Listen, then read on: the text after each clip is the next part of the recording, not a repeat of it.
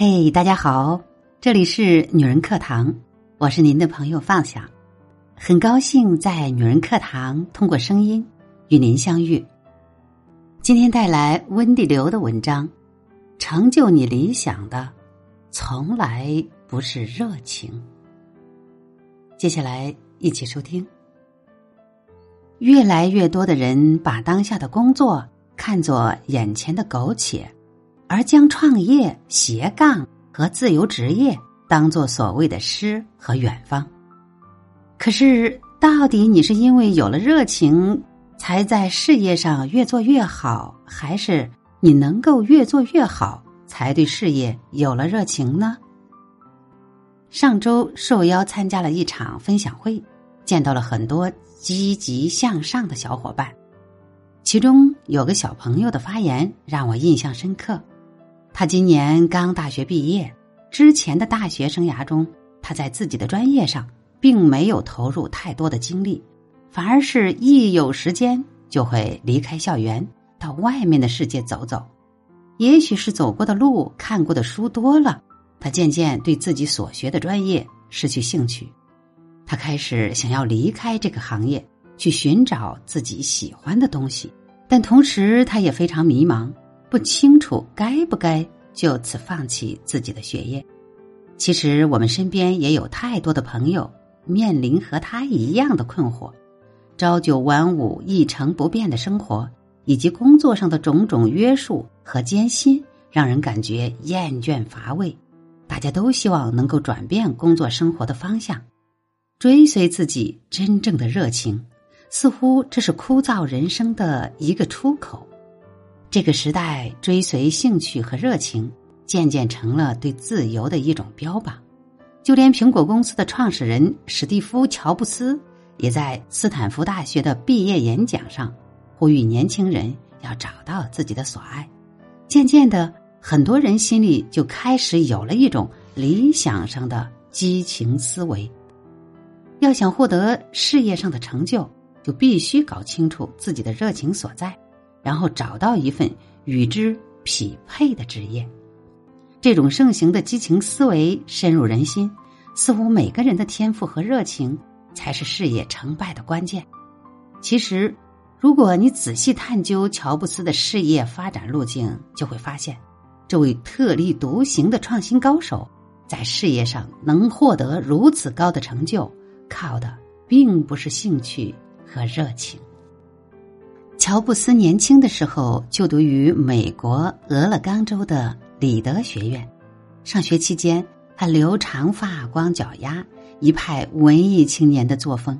那时候他感兴趣的并不是电子高科技，而是喜欢研究西方历史和舞蹈，以及东方的神秘主义。他一开始是在一家旧金山的乡村公社上夜班，随后还去印度进行了一场心灵修行之旅。而当他从印度回来，便去了附近的一家禅修中心继续修行。之后，乔布斯的朋友沃兹尼亚克开了一家计算机服务公司，找到他来处理商业上的事务。不过后来，因为要去大同农场继续禅修。所以他最后选择离开。那个时候，乔布斯的兴趣和热情是追求心灵上的启迪，却并不是罗普大众所以为的科技和创业。而此时，距离乔布斯创立苹果公司不到一年，而就在这一年的晚些时间，乔布斯迎来了他的人生转机。他注意到套装电脑非常流行。所以在业余时间和朋友沃兹尼亚克设计并销售套装电脑的电路板，而随后机缘巧合就创立了苹果公司。如果年轻的乔布斯依然去寻找自己热爱的工作，那我们今天看到的就不会是一个因为改变世界而获得极高赞誉的创业家，而可能是一个在禅修中心。广受欢迎的修行老师。其实，我们大部分的热情都源自于艺术和爱好，却和事业无关。就像有的人说自己喜欢画画，对艺术创作充满热情；可如果真的让他从事一份专职绘画的工作，他也许很快就会再次陷入毫无兴致、厌倦乏味的境地。对一个兴趣爱好充满热情特别容易，但是要通过追求热情来成就一番理想和事业，却往往事与愿违，最后反而容易失去热情。拥有激情思维的人，往往都急于找到自己的兴趣和热情。这个世界其实。并不存在一份事业仅凭热情就可以经营的风生水起。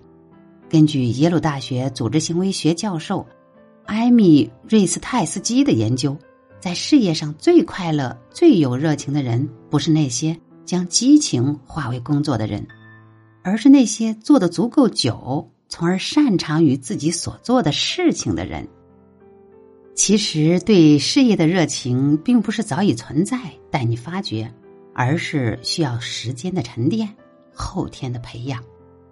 就像那些在自己行业里游刃有余、独当一面的人，他们不是因为天生就对这份工作有热情，热情反而来自于他们熟能生巧、日积月累的经验和能力的提升。一旦你能胜任一份工作，你就能够持续获得正反馈，自然就会心生热情，做更多创造性的尝试，不仅仅成就自己，也给别人带来有意义的影响。由此可见，一份真正能让人充满成就感的事业，往往具有以下几个特质：一、自主力，自主决定工作内容和时间；二、创造力，积极发挥经验和技能；三、影响力。对周围的人产生影响，正是这些特质让我们有了在事业上孜孜不倦追求的渴望和热情。而这些特质稀缺而宝贵，并不是每个人都能轻易得到。根据经济学原理，要获得这样的特质，你必须要有同等分量的资本来交换。扪心自问。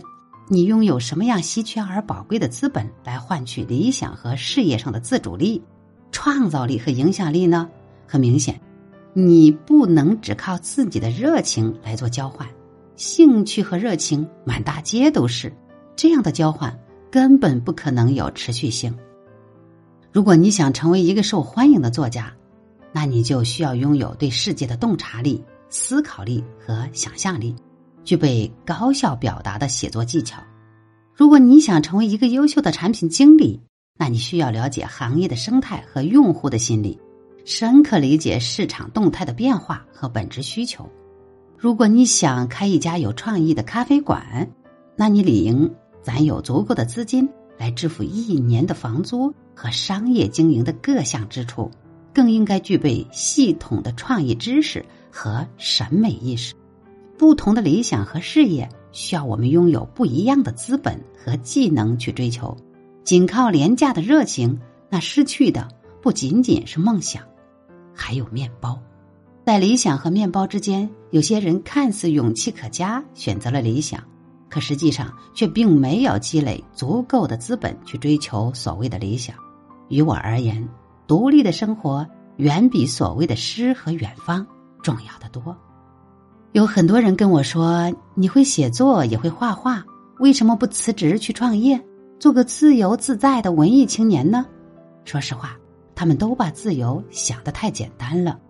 我非常清楚自己能力的边界，尽管写作和绘画是我的兴趣和热情所在，但我至今并没有积累到足够的资本和能力去成为一个优秀的、不可忽视的自由作家。我反而要感谢。自己在当前工作上的长期投入，这不仅仅让我能够从中获得事业上的自主力和成就感，而且还为我的生活提供了非常不错的品质保障。而我在工作上的热情也并不亚于写作绘画的兴趣。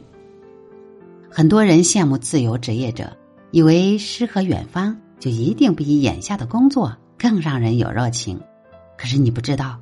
那些未来独立做事的人，在职场也必有过人之处。如果是一个积累了足够职场资本和能力的人，那在任何相对公平的环境中都是可以发光发热的。而所谓的热情，不过就是精通的副产品。就像罗振宇从央视出来自己创业做知识付费产品，这是他积累足够的资本和能力之后顺其自然的选择，而不是拒绝现实的无奈之举。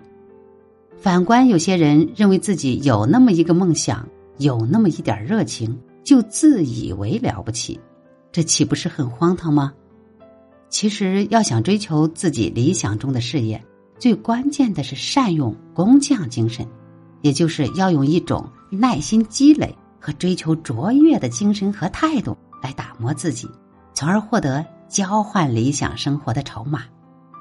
美国纽约大学的心理学教授加布里埃尔用了二十多年时间研究内心的动力，提出了一种全新的思维方式 w o 而我们则可以通过这个思维心理学的方法。来积累我们追求梦想的资本和能力。确定你想要干什么，比如你想要一份好工作，那可以选择到腾讯工作。把结果具体化，比如你要进腾讯，最理想的职位是资深工程师。这是面对现实的一步，让你清楚的认识到，如果你距离这个结果有什么障碍，如果你现在的技术水平很差。那你的障碍就是深入学习腾讯公司所需要的开发技术，而如果你技术水平已经很厉害，那你的障碍就是怎么找到去腾讯工作的机会。通过制定计划、执行计划来解决你当前需要面对的各种障碍。在我看来，沃普这种思维方式并不特别，但是它最大的作用就是通过这样一个思考过程来帮助你认清现实。放弃对理想不切实际的幻想，从而脚踏实地的完成原始积累，缩短自己能力与理想的差距。生活总是青睐于那些实干家，而要成就一番理想中的事业，不单单需要你做有趣的事儿，更需要你做很多费力的事儿。而热情往往是个被高估了的素质。我是谁？我真正热爱什么？这样的问题其实并没有非常确定的答案，就算有，也并不是短时间能够找到的。这需要你有更多的尝试和付出。村上春树在成为小说家之前，自己开了一家爵士乐的小店。某个晴朗的午后，他正在看球赛，突然，那个没谁我也能写小说的念头，从天空飘然而下。纯粹是机缘巧合，落在他的掌心。而在此之前，他对于写小说这样一件事情一无所知，更不用说所谓的热情和兴趣了。他并没有因为有了写小说的念头而放弃那家爵士乐的小店，完全投入到写作当中。相反，尽管开业的时候生活非常艰辛，每个月要还银行贷款，但村上却直言非常开心。每天记账、检查进货、调整员工的日程，他自己也会钻进吧台后面调制鸡尾酒，而在深更半夜店铺打烊之后，再回到家里，坐在厨房的餐桌前写稿子，一直写到昏昏欲睡。